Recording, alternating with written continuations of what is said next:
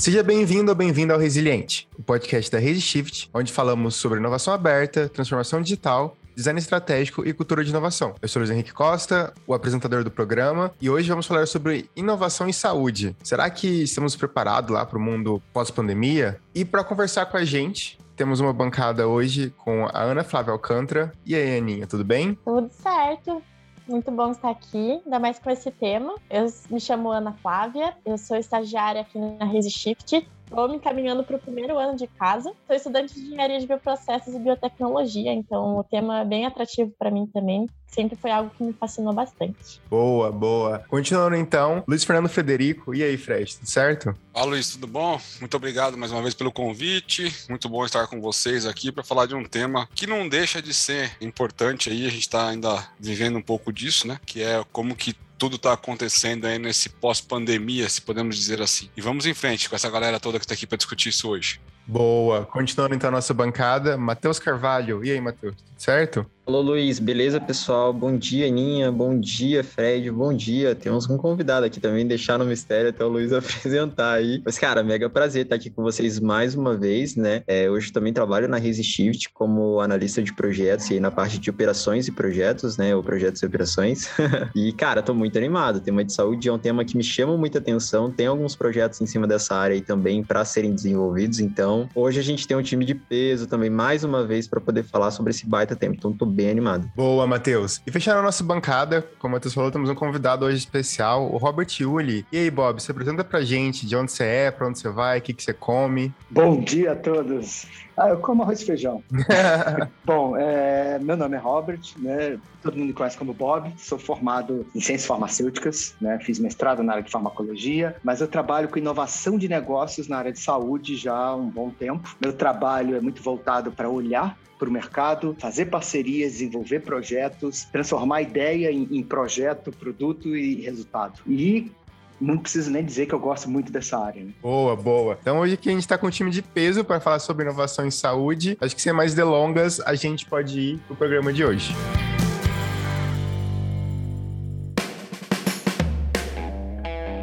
Bom, eu acho que eu posso dizer, o Bob me corrija se eu estiver errado, mas os planos de saúde e as clínicas não estavam preparados para o mundo do Covid, né? A evolução aconteceu no, como o Fred gosta de falar, com o avião já voando. Mas eu quero que vocês contam pra gente o que que por exemplo, nesse meio tempo que a gente ainda vive, né, de pandemia, o que, que já foi feito de, de inovação nesse mercado de saúde? Vocês conseguem me responder isso?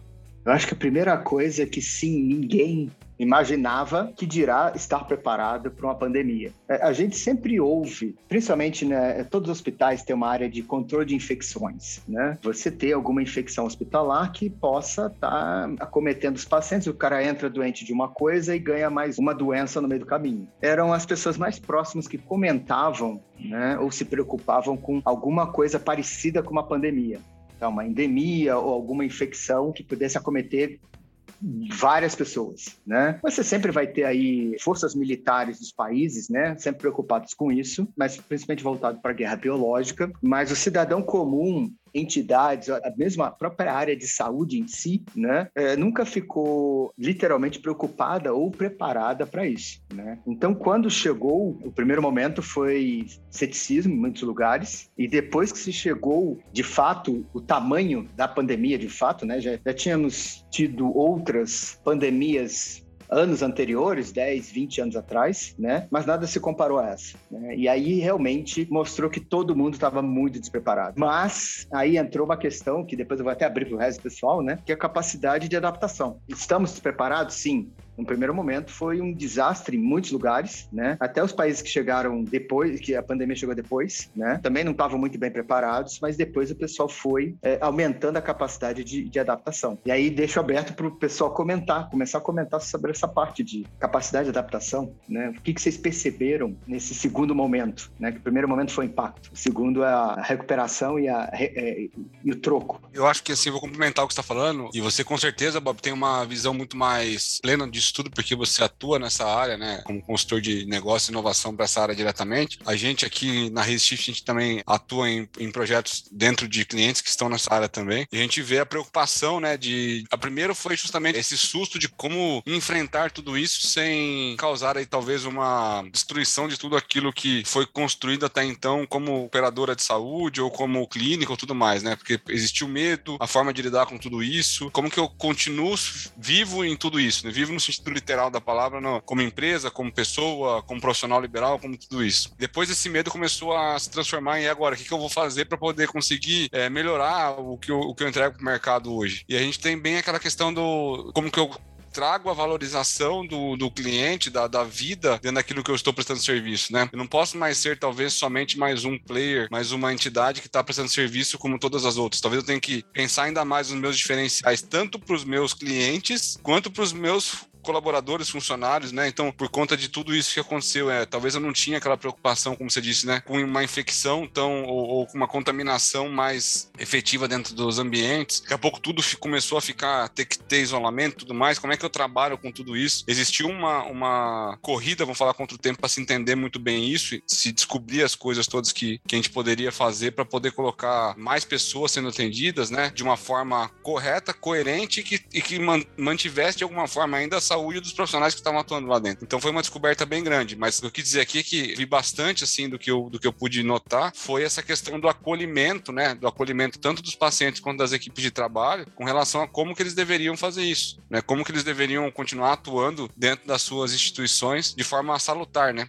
Eu acredito assim que tem até uma frase muito interessante, né, que a única coisa que podemos ter certeza é incerteza, né? É preocupante de certa forma quando acontece uma pandemia, né, ou coisas uh, próximas como uma pandemia, que é quase que tipo, já deveria estar no nosso radar isso porque o tanto de evoluções que vão acontecendo durante o tempo, e até mesmo no próprio texto tu traz, né, Fred, que uh, algumas questões como essa de pandemias, elas costumam acontecer num período de 100 anos, né? Ou elas têm um certo período para poder ter essa possibilidade de acontecer algo nesse sentido e estar não preparado de fato, mas eu acho que sempre estudando, desenvolvendo medidas cautelares para ações como essas, são coisas que podem prevenir organizações de saúde, que são as primeiras, né, a serem recorridas nesse sentido, né, quando tem alguma catástrofe, algo similar a isso, né, que é para onde as pessoas vão, né, para as pessoas se recuperarem e tudo mais. Então, assim, eu acho que não só no meio da saúde, mas no mercado de trabalho, nas escolas, em todos os contextos, é super importante da gente estar em uma posição, mas nunca ficar focado somente nela, poder estar sempre se preparando, se desenvolvendo para ações que possam vir a acontecer. Então, assim, do que que tu trouxe no teu texto, né, e que a gente precisa, eu acho que tem uma visão muito interessante e que o Bauman traz, né, nessa frase dele aí, é que, cara, as organizações, elas precisam estar tá atentas, né, a possíveis coisas que possam vir a acontecer, por mais que não seja no momento presente, elas podem vir a acontecer. Então, assim, ter essa questão de, ah, beleza, chegou a surpresa, ok, mas a gente já tem um plano desenvolvido meio que para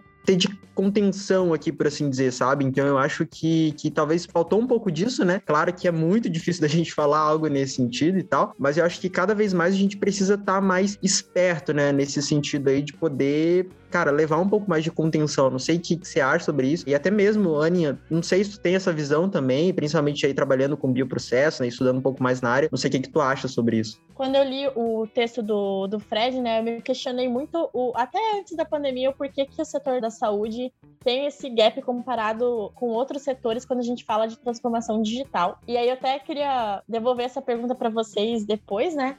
Por que, que vocês acham que esse gap fica bem visível assim no setor da saúde. Mas eu fui atrás também para tentar achar uma resposta. E no próprio artigo a gente tem ali o TED da Mariana Perrone, né? E eu gostei muito da fala dela e acabei vendo outros vídeos dela, outros TEDs que ela participou. E em um TED específico que ela, que ela trouxe, ela questionou muito a educação nessa área do setor da saúde, né? Da faculdade de medicina e ela até comenta, né, que antes de 1910 não tinha, vamos dizer assim, muito entre aspas, uma receita para formar esses profissionais. E que quando foi pré-estabelecido um modelo ali de, de ensino em 1910, não houve grandes mudanças até então. Então, ela, esse TED era de 2019, então era antes da pandemia.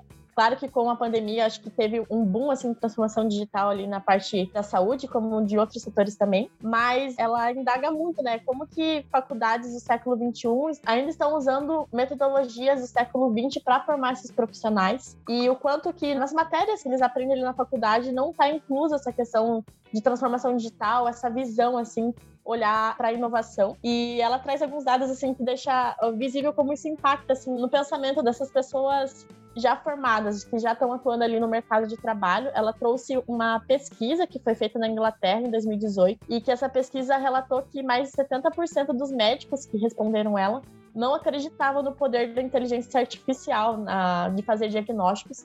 E eu fico me questionando muito o porquê disso. Eu não sei o que vocês pensam sobre isso? Começando pelo final, né, para ir para outras partes. Sim, é um pouco estranho, né? Eu acredito que, por exemplo, um soldador de uma montadora de veículos deve ter tido a mesma sensação que um médico teve quando ele soube que um robô ia soldar o carro. Não, a gente vai juntar aqui as peças para fazer a capota do carro, a lateral do carro e agora um robô vai soldar. Não, não vai soldar. Eu sei soldar robô vai errar, vai isso aquilo. Isso é cultural. Eu não vou dizer que é um, é um privilégio dos médicos, mas sim do processo em si, da robotização, automatização de um, de um processo. Né? É, então, hoje você tem aí sim, claro, uma complexidade muito maior para você desenvolver diagnósticos, olhar eh, imagens e, e, aumentar, mas diferente, por exemplo, do, do soldador, Hoje já se entende que essas inteligências artificiais que vão fazer o diagnóstico de imagem, eles vão auxiliar, eles não vão substituir. Ele vai aumentar a sua é, precisão, que era de 60% para 90%, 95%. Né? Pelo menos para falar, olha, eu estou vendo o, como por exemplo, o médico ele pode olhar e falar, não tem nada aqui nessa imagem, e o programa o robô vai falar, tem, tem alguma coisa aqui. Ele pelo menos vai revisar. Então, é, é, no mínimo, é, vai provocar isso, ou seja, é benéfico, né? Mas é difícil. É difícil você mudar alguma coisa que você faz há 10, 15, 20, 25 anos, né? E você nunca, e principalmente você nunca teve essa cultura de atualização. Você entender que é, você vive num mundo que tudo muda. É interessante a gente pensar o seguinte: eu acho muito legal chegar um, um smartphone melhor, mas ninguém nunca para para pensar que essas coisas também acontecem no nosso trabalho. Isso acontece no meu cotidiano, isso acontece na minha vida, mas raramente são pouquíssimos, né? E começam a pensar o seguinte: hoje eu trabalho uma máquina de escrever, daqui a alguns anos vai vir alguma outra coisa que vai substituir a máquina de escrever. Então eu tenho que estar preparado, ou eu tenho que estar aberto a entender que isso vai mudar. Ou seja, isso é uma cultura, é uma questão cultural. É, não somos treinados, não somos iluminados, não somos preparados para entender que tudo está mudando, inclusive o seu trabalho. Eu acho que esse é o principal ponto em relação a essa mudança. Mas, por outro lado, a necessidade ajuda. Indo até para um outro ponto, que não é só questão de imagem, mas a telemedicina. Durante anos se falava sobre telemedicina e um belo dia, né, no meio da pandemia, tudo foi aprovado, tudo modificou, tudo foi diferente, né? Leis foram aprovadas, regulamentação, quase que de um dia para o outro. E segue isso cada vez mais segue, né? E muitos perceberam que isso é bom. Muitos que. É, é, e aí eles perceberam que era bom, e eram justamente, e alguns até que eu conversava, que eram céticos em relação a isso. Principalmente porque, primeiro, aumentou segurança, aumentou comodidade, aumentou rendimento da consulta, rendimento tanto financeiro como rendimento da própria consulta em si. Você consegue agilizar vários processos de, de, de atendimento com isso, e indo até a extensão disso, você sai do, do atendimento do médico, você já vai para um lugar lugar em que você realiza os exames, ou seja, e isso o que levaria uma semana antigamente, está levando três, quatro dias. Né, entre conversar com o médico, realizar exames e voltar com o médico. Eu gosto de dizer que inovação ele tem um pai e uma mãe. A mãe é a escassez e a necessidade, e o pai é o tempo. Né? Você tem pouco tempo e muita escassez. E foi o que aconteceu para começar a alavancar uma mudança cultural e, e tecnologias que já estavam mais existentes até se tornaram abertas ou se tornaram oportunidades.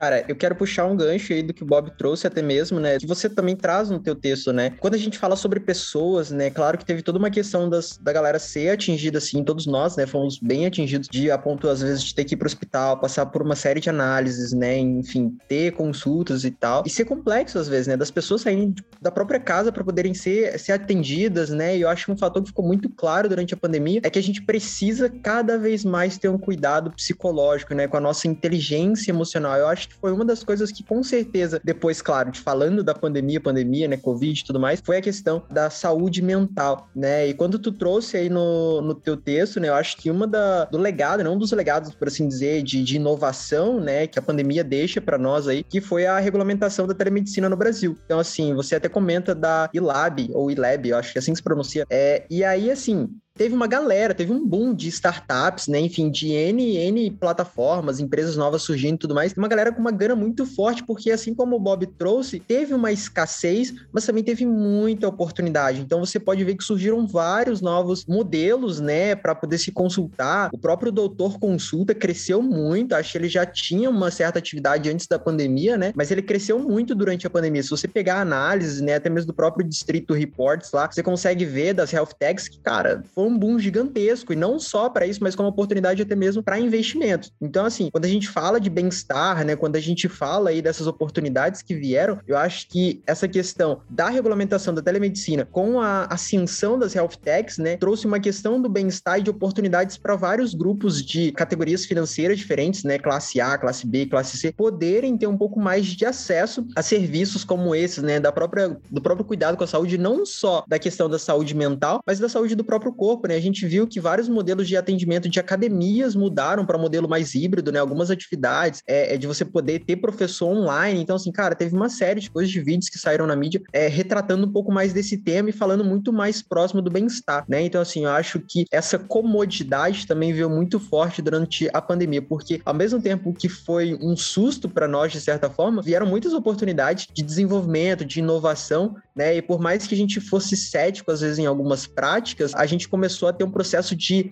tentativa e erro muito mais acelerado. Então, eu acho que a pandemia ela trouxe muito disso para nós, trazendo num contexto mais de benefícios né, do que malefícios, de certa forma. Matheus, eu quero contribuir um pouco com o que você está falando também, que acho que assim, acho que, é, o que você acabou de trazer mostra muito de toda essa mudança que está sendo causada e que, que isso está trazendo de mudança nesse cenário todo do, daquilo que é vamos falar assim, conservador, né? Mas que está sendo afetado de uma forma ou de outra por essas questões todas de, de pandemia. É, e aí é uma coisa que a gente viu, assim, que é interessante falar, é como que a, essas empresas que começaram a se movimentar para poder passar por isso, como é que elas conseguiram, elas estão conseguindo muitas vezes dar esses primeiros passos ou dar até passos já mais avançados com relação a, a buscar soluções para isso. Que é fazer parcerias, que é buscar aí iniciativas que a gente chama de programas de inovação aberta, de abrir as suas portas para receber startups startups que estão mudando essa forma de atender para ensinar dentro de grandes corporações de saúde como temos que fazer, o que temos que fazer, como podemos aprender com os menores para poder ter essa agilidade, para poder ter tecnologias novas, agregar isso dentro dos portfólios de trabalho. Então, muito daquilo que as startups acabaram vindo a apresentar para o mercado, né, como possíveis soluções aí foram potencializadas durante a pandemia, fez com que essas empresas maiores também, eh, essas operadoras, essas clínicas ou hospitais, eles pudessem também olhar para isso de uma forma um pouco diferente e entender que talvez ele não precisasse, não precisasse brigar contra aquilo, né? Não seria um concorrente, talvez ele poderia ser um grande parceiro na evolução daquilo que essa entidade já fazia na prestação de seus serviços. E aí a gente tem aí alguns cases, inclusive nós aqui da, da Reshift fazemos fazemos isso em um cliente, né, que buscou, é, através dessas iniciativas, buscar melhoria desse atendimento para poder atrair, reter e, e, prestar esse serviço com a maior qualidade para os seus beneficiários também, como forma de trazer isso para os seus beneficiários como uma vantagem um pouco mais competitiva no mercado. Então, processos de aproximação das startups ou de empresas que estão fazendo as partes delas de forma diferente no mercado, fez com que essas empresas também saíssem daquele modelo que talvez fosse um pouco mais, vou chamar novamente conservador, mas talvez não seja seja essa a palavra, talvez de sair daquele seu ambiente conhecido e entrar em ambientes novos que talvez nunca fossem explorados tão rapidamente como foram durante esse período de pandemia. Complementando até um pouco do que o Bob falou lá atrás, o que, que isso representa, né? Representa que, assim, assim como qualquer outra empresa, que seja uma indústria de metalurgia, uma siderúrgica, uma indústria de eletrônicos, né? Que ela passa constantemente por atualizações, você muda muitas vezes a sua forma de trabalhar, as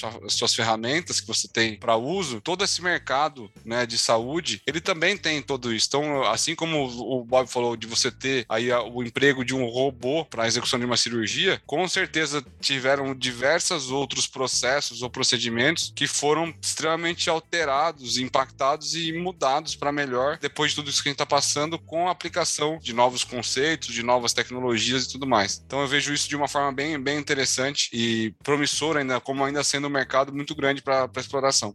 Ô Fred, eu acho importante dizer que nos melhores hospitais do mundo, né, todos eles têm centro de inovação. E no Brasil a gente tem o Albert Einstein e o Hospital Moinhos de Vento de Porto Alegre só.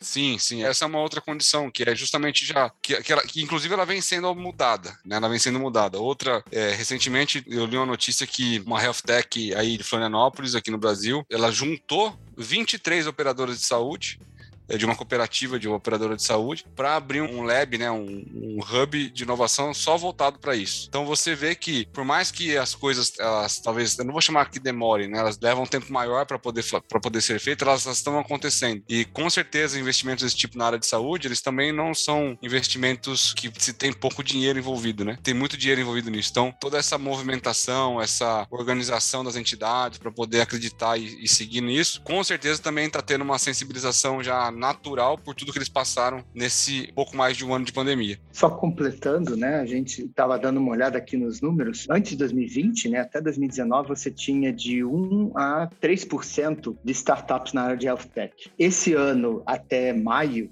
abril, maio, 15%. 15% hoje das startups do mundo são em health tech. Né? Ou seja, teve uma explosão em nada mais, nada menos do que 18 é, meses praticamente, porque é uma necessidade, é um, é um, processo crescente, né? E cada vez mais a gente vai ver também centros de inovação surgindo fora de, de ambiente hospitalar, mas voltados a health tech, ou os próprios hospitais montando as suas, seus ecossistemas de inovação para dentro e para fora, trazendo soluções, buscando soluções internas e também tentando desenvolver soluções para outras necessidades até fora do próprio hospital. É um caminho sem volta, né? é o que me parece. Né? O que, que você acha, Fred? O que, que você acha, Matheus, Ana?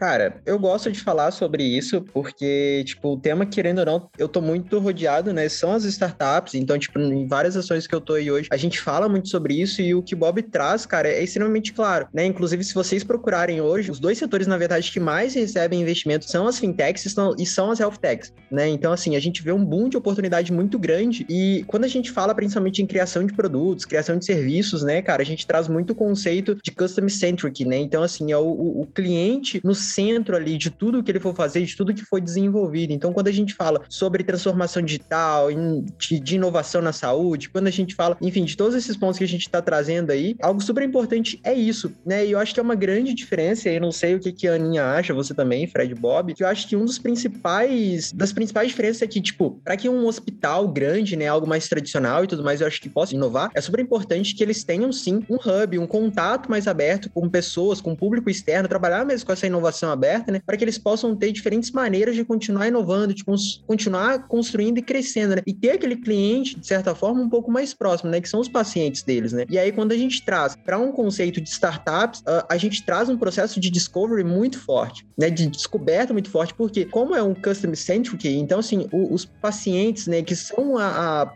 a parte total e geral daquele produto e serviço está no meio da situação. Então, assim, a gente vê dois modelos, um mais tradicional e a gente vê um modelo um pouco mais disruptivo, por assim dizer, né? Ou, ou até mesmo mais inovador, como as da, das startups, que tem maneiras diferentes de se trabalhar em inovação. Às vezes, um pouco mais moroso, um pouco mais tradicional, por mais que tragam hubs, né? E até mesmo o Luiz comentou e você complementou, né, Fred, sobre a questão de que a gente só tem dois grandes hospitais que tem hubs realmente aí, né, no Brasil e tal. Então, assim, isso é preocupante. E quando a gente se fala de startups e do crescimento delas, eu não vejo nem tanto pelo fator da pandemia em si, mas eu vejo de que o modelo de como elas fazem é um grande diferencial de ter o cliente próximo, de ter o cliente dentro, né? De ser não só a ponta final de consumo, mas ser a ponta inicial de construção da inovação. Então, eu acho que isso precisa ser muito bem refletido, não só no contexto da saúde, mas eu acho que em qualquer outro contexto, né, cara? Eu queria falar uma coisa sobre isso que você falou, Matheus, de o cliente, né, o paciente ser o, meio do negócio. E eu acho que vai de encontro que a gente estava falando no começo da nossa conversa, né, sobre a questão de que a gente questionou por que, que a transformação digital é, não era tão visível no setor de saúde é, antes da pandemia. E eu acho que vem muito de encontro com isso, né? Que a transformação digital está ali para impactar e acelerar a, as ferramentas de diagnóstico, de tratamentos, mas nunca vai substituir o cuidado humano mesmo pelo, pelo cliente, né? É a questão do relacionamento que o, só um médico vai conseguir ali cuidar e dar atenção para aquela pessoa e zelar por isso.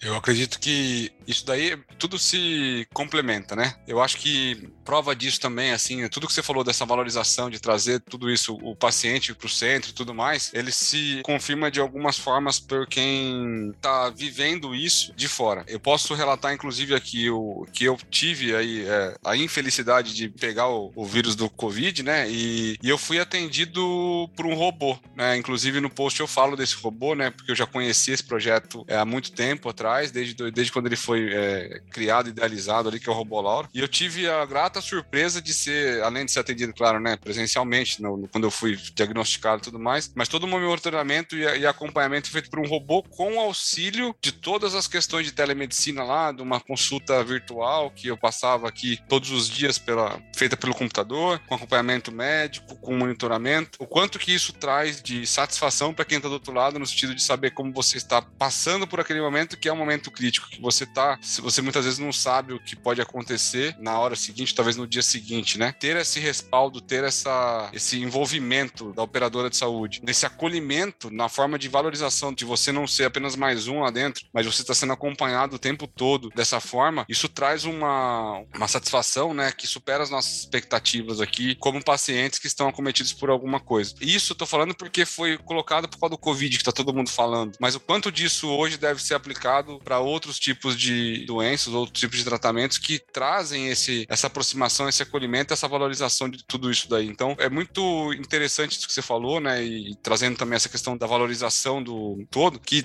se a gente falasse de possibilidade de fazer algo nesse sentido há um ano e meio atrás, provavelmente você não falaria disso. A gente falaria que isso aconteceria dentro de uma sala, de uma clínica, onde o paciente deveria se deslocar até lá e não poderia de forma alguma ter um acompanhamento desse tipo. O quanto que isso tudo já trouxe de benefício para a gente, eu posso falar que eu vivi isso e é muito bom. Quanto que nós vamos, ainda vamos experimentar de melhoria sobre isso, eu espero que muita coisa. Eu espero que a gente tenha muita coisa boa ainda relacionada a isso, na valorização do paciente, na, na valorização dos profissionais que aplicam isso aos seus pacientes. E tudo isso isso é, não deixa de ser, como tudo que acontece na vida aí, né, na, tanto na profissional quanto na pessoal, muitas vezes baseados em testes, né, em testes de, de uso, para que as pessoas tenham aderência a isso e sigam melhorando suas vidas. Então, fico bem contente de estar tá podendo ver isso acontecer e poder ter participado do uso disso também, né? Com certeza, eu acho que eu já comentei isso em outros posts e, e, podcasts, né? A gente cada vez mais sai de um modelo de tratamento de uma condição, de uma doença, né, para um processo de gestão. Cada vez mais você tem essa questão do acolhimento, essa questão da monitorização em tempo real, né? Você cada vez mais é observado, é medido, é rastreado e cada vez mais você consegue ter uma personalização mais rápida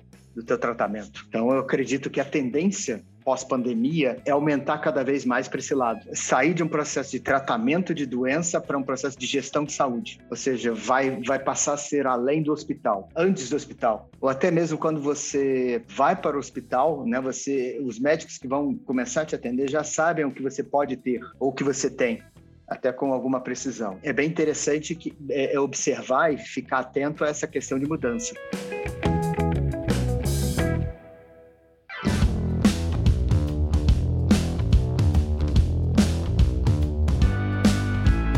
Acho que é legal a gente discutir um pouquinho sobre a exclusão digital também, né? Que o Fred até comentou no artigo, né? Essa questão da transformação digital, muito show, muito legal.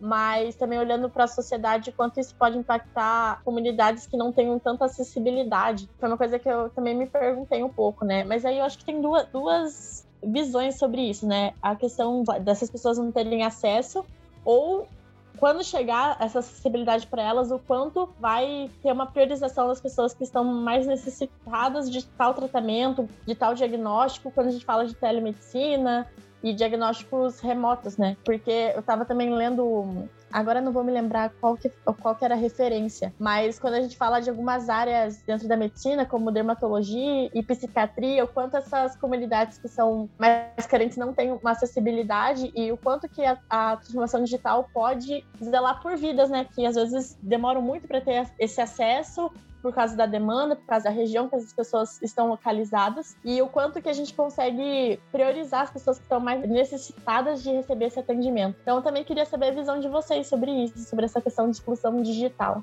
Boni, acho que é, é uma coisa interessante que você, que você trouxe, né? E assim como existe uma condição hoje instalada no Brasil, que é a questão da conectividade, né? Quanto a conectividade que é instalada hoje possibilita com que tudo isso chegue à maior parte da população. Então a gente cai aí num, num conceito que é distribuição de, de, redes de celular pelo Brasil, que a tecnologia 5G está prometendo entregar muita coisa ainda. Eu, eu, entendo que existe sim esse, essa lacuna, né? Para que ela, ela ainda deixa talvez é, é uma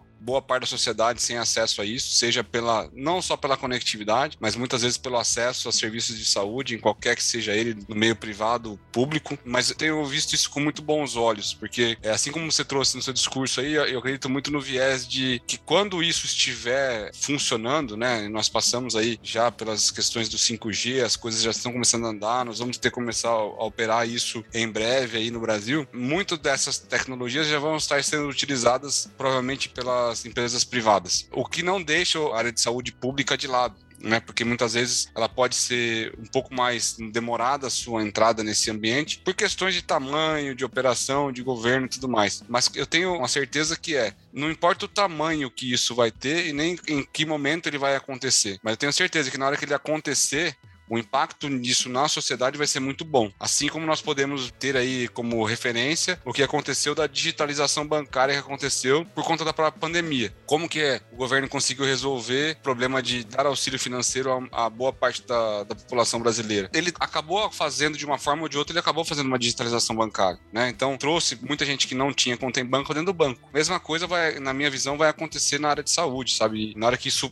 realmente acontecer e democratizar, o impacto disso eu acredito que vai ser muito grande. O ponto que eu, que eu, que eu entendo que seja interessante, né, nessa questão da abrangência de saúde da população, é, primeira coisa é você ter conexão. Né? Segunda coisa é a pessoa ter acesso a algum equipamento que permita essa conexão com médicos, né? Ou seja, sim, ok, a gente consegue expandir para o Brasil inteiro, mas é um processo que, que é um processo né? Vamos falar primeiramente assim. É um processo que você não vai sair da sua vida andando a pé e vai direto para um carro.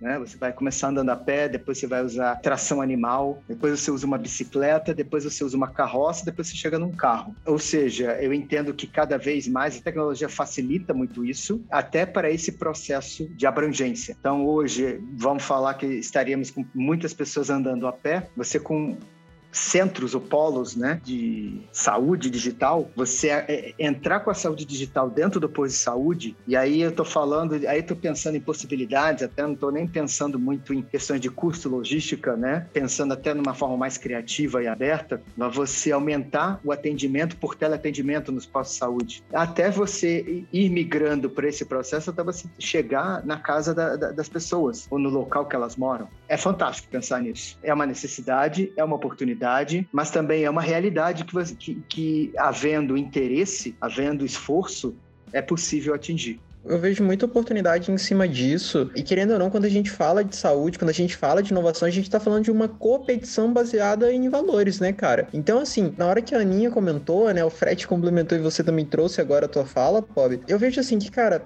ok, dá pra gente sim ter bastante coisas providas do governo, né, e tudo mais, o próprio SUS aí, que tá tendo um grande movimento, querendo ou não, nesse processo de vacinação e tudo mais, mas por que não, né, grandes parcerias público-privadas, né, e tal, para que tenha o desenvolvimento de novas ações mais inclusivas ligadas à saúde, né? Eu acredito muito que o modelo de negócios também faz muito parte de como que o negócio consegue se sustentar e consegue gerar mais valor, né? Eu tava pensando em algumas coisas aqui na hora que a Aninha foi comentando, falei assim, cara, imagina só, por que que ao invés de uma pessoa ter que percorrer, sei lá, 3 mil quilômetros, mil quilômetros para chegar a ter um hospital, ela não consiga ter um posto de alguma pessoa, uma casa de uma pessoa voluntária cadastrada em algum aplicativo, em alguma solução, alguma coisa nesse sentido, e ela possa reduzir essa distância, né? Será que a gente não consegue ter postos móveis, né, que possa ir até a casa dessas pessoas, de pessoas voluntárias também, talvez agregar um pouco do trabalho voluntário, que querendo ou não, a gente está falando sobre pessoas, né? Desde do, tem muito da fala, né? No fim é sobre pessoas. Na verdade, no, no meio, no fim, no início, tudo é sobre pessoas. Então, assim, quando a gente consegue trazer um modelo de negócios que agrega valor para essas pessoas, por mais que elas talvez não tenham uma conexão à internet, talvez que elas não tenham condições financeiras para pagar por um determinado serviço, cara,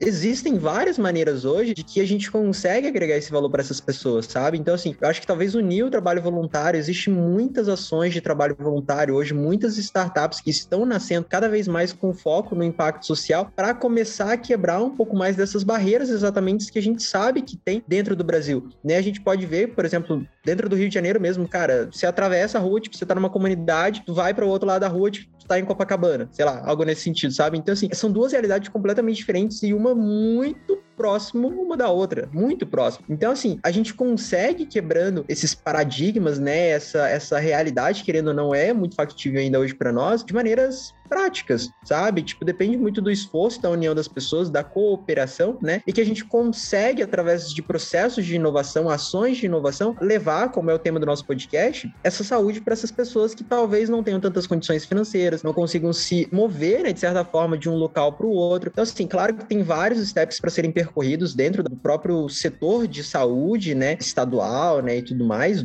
governo em si, mas também tem muitas coisas que a gente consegue fazer em parcerias privadas. Então eu acho que tem muita oportunidade, porque uma coisa que sempre acontece quando a gente participa de hackathons é como que a gente consegue, né, fazer X coisas, como que a gente consegue levar acessibilidade exatamente para as pessoas que não têm, e aí através da inovação, através de algum processo de inovação. Então, assim, eu acho que explorar as oportunidades e validando, cara, é a melhor opção, sabe?